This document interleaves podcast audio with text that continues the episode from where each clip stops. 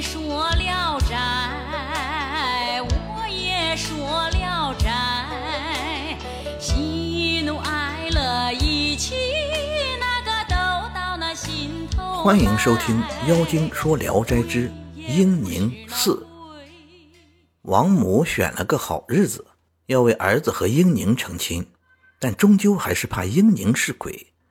一次，王母偷偷的在太阳底下观察英宁，见他的影子和正常人一样。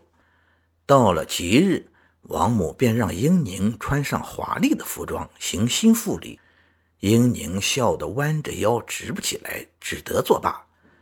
王子服因为他憨吃，深恐他泄露了房中隐事，但英宁却十分保密，不肯对外人多说一句话。每当王母生气或忧愁时，英宁到来，一笑就化解了。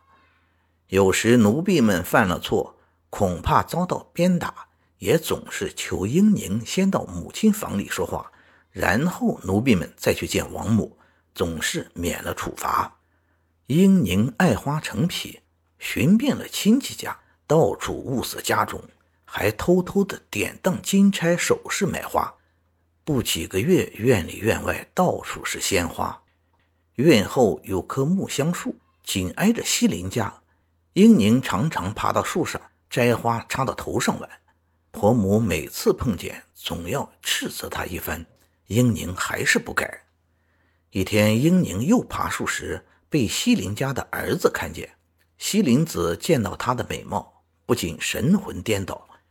英宁也不回避，还笑了笑。西林子以为他看上了自己，样子更加狂荡。英宁指了指墙根，笑着走了。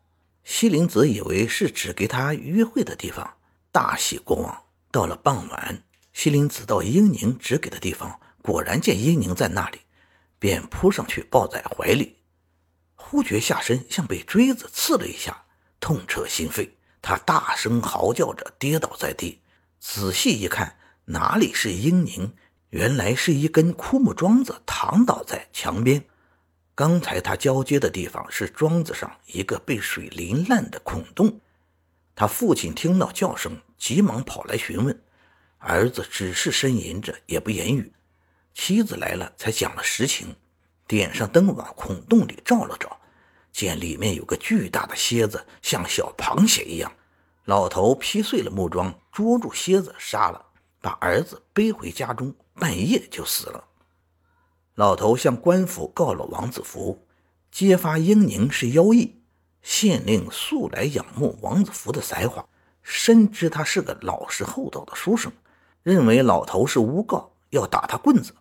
多亏王子服求情，县令才免了责打，将老头赶出了大堂。婆母对英宁说。你平时那种吃样，我早知会乐极生悲的。幸亏县令神明没有牵累我们。如果碰上那种糊涂官，一定会逮了媳妇去公堂对质。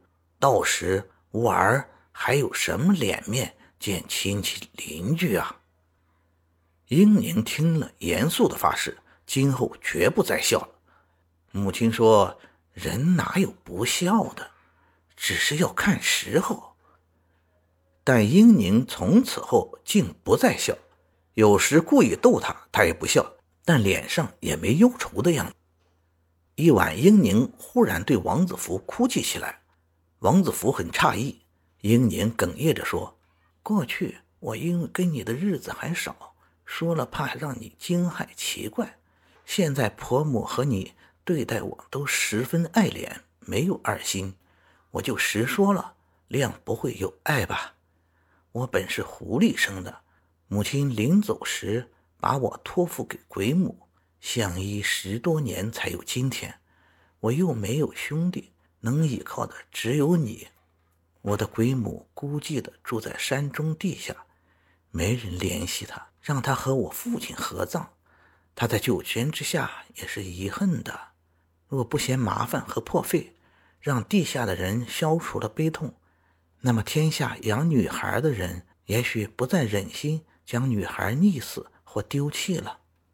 王子服答应下来，但担心坟墓迷失在荒草里不好寻找，英宁说：“不必担心。”到了商定的那天，王子服和英宁用车载着棺材去了。